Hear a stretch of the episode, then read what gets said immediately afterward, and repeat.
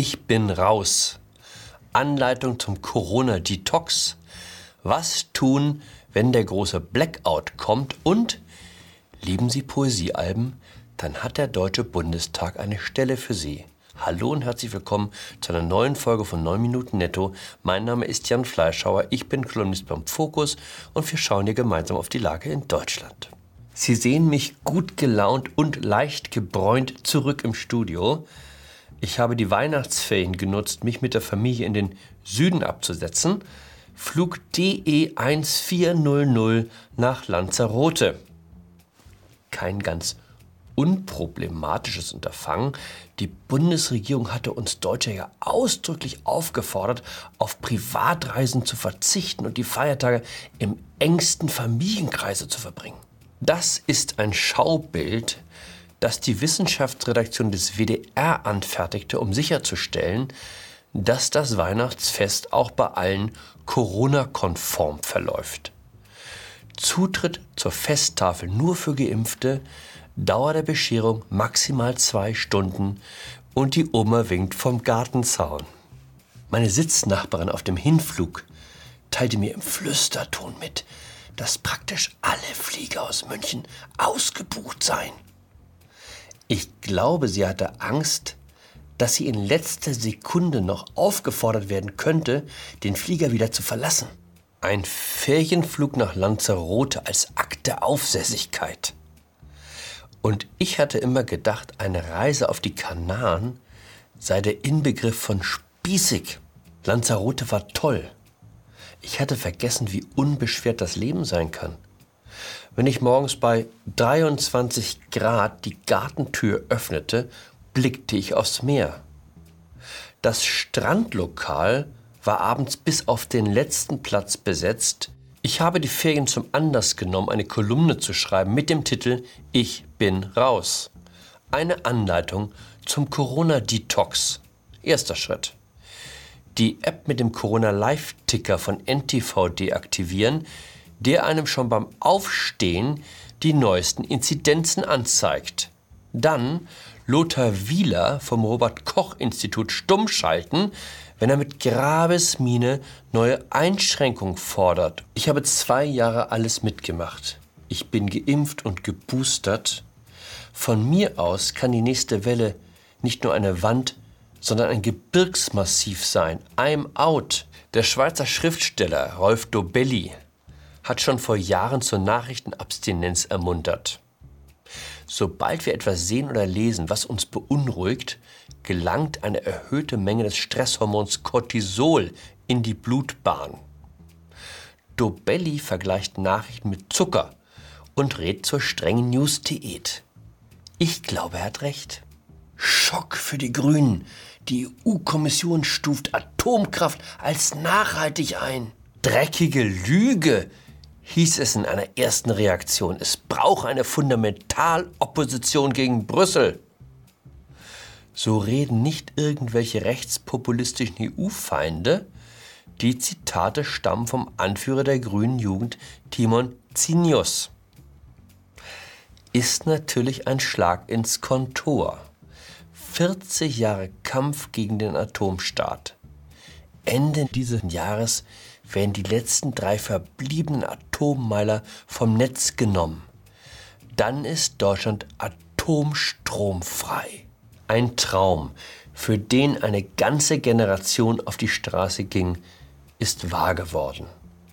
Und da kommt die EU-Kommission und erklärt, Atomkraft sei genauso umweltverträglich wie Wind und Sonne? Da wäre ich als Grüner auch stock sauer. Andere ziehen aus dem Klimawandel den Schluss, dass man über die Nutzung der Kernenergie nochmal nachdenken sollte. In Finnland sind sogar die Grünen dafür. Keine Sorge, das wird in Deutschland nie passieren. Schauen Sie mal hier. Das ist ein Chart, das den Energiekonsum in Deutschland zeigt. Das hier oben ist der monatliche Verbrauch. Und das hier ist der Anteil erneuerbarer Energien. Dazwischen klafft eine gewisse Lücke. Bislang haben wir diese Lücke zu einem nicht unerheblichen Teil mit Atomenergie geschlossen. Demnächst werden wir sie mit fossilen Brennstoffen wie Kohle und Gas füllen. CO2-intensive Energieträger statt CO2-neutrale, um Deutschlands Energiehunger zu stillen. Bemerkenswert. Das gibt dem Wort Energiewende eine ganz ungeahnte Bedeutung. Der grüne Plan ist jetzt, auf jeden Neubau ein Solardach zu setzen und 16.000 Windräder in der Republik zu verteilen. Keine ganz einfache Operation. Fragen Sie mal Naturschützer, die keinen ganz kleinen Teil der grünen Basis ausmachen, was sie davon halten. Und selbst wenn es gelingen sollte, das angepeilte Ziel von 80 Prozent erneuerbaren Energien zu erreichen, heißt das noch nicht, dass in Deutschland im Winter nicht die Lichter ausgehen. Nehmen Sie die letzte Woche. Kein Windhauch und der Himmel so verhangen, dass kein Sonnenstrahl durchkommt. Der Experte spricht von Dunkelflaute. Merken Sie sich das Wort. Es wird in Ihrem Alltag noch eine größere Rolle spielen, als Sie sich das jetzt vorstellen können. Dies ist die Anleitung für ein Survival-Kit, den die Klimaredaktion des WDR zusammengestellt hat, um entspannt durch den Blackout zu kommen. Rechtzeitig für Taschenlampen, Kerzen und Streichhölzer sorgen, ausreichend Lebensmittel bunkern, Minimum für 10 Tage und ganz wichtig, Kurbelradio, um auf dem Laufenden zu bleiben. Ich habe mal bei Amazon nachgeschaut, gibt es schon für 49 Euro sogar mit Solarzelle. Schlummert in Ihnen ein poetisches Talent? Haben Sie in Ihrer Jugend gerne gefühlvolle Einträge in Poesiealben hinterlassen? Dann schlägt jetzt Ihre Stunde. Der Deutsche Bundestag erwägt die Stelle eines Parlamentspoeten einzurichten. Große Fürsprecherin der neuen Position ist Katrin Göring-Eckardt, Vizepräsidentin des Bundestages, die sich begeistert zeigt von der Idee. Mit Poesie einen diskursiven Raum zwischen Parlament und lebendiger Sprache zu öffnen, das sei das Ziel. Der Intellektuelle als Staatskünstler, eine vertraute, um nicht zu sagen klassische Geschichte. Konditionen sind auch attraktiv, eigenes Büro im Bundestag, ein ordentliches Gehalt und überschaubare Arbeitszeit ein Gedicht pro Woche, das sollte zu schaffen sein. Um Ihnen eine Idee zu geben, was von Ihnen erwartet wird, hier ein Textvorschlag, der in einer spontan gegründeten WhatsApp-Gruppe Wir dichten für den Bundestag entstanden ist.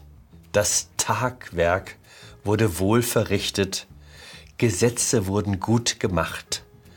Deutschland ist glücklich. Gute Nacht. Sehr schön auch, Wind ist des Himmels Kind, Wasser ist Kraft der Berge, beherberge die Natur nur, des himmlischen Kindes ewig dein. Ah, sorry, das stammt ja vom neuen Wirtschaftsminister Robert Habeck. Der läuft außer Konkurrenz. In dem Sinne, bleiben Sie poetisch, bleiben Sie allzeit bereit, bleiben Sie mir gewogen, Ihr Jan Fleischhauer.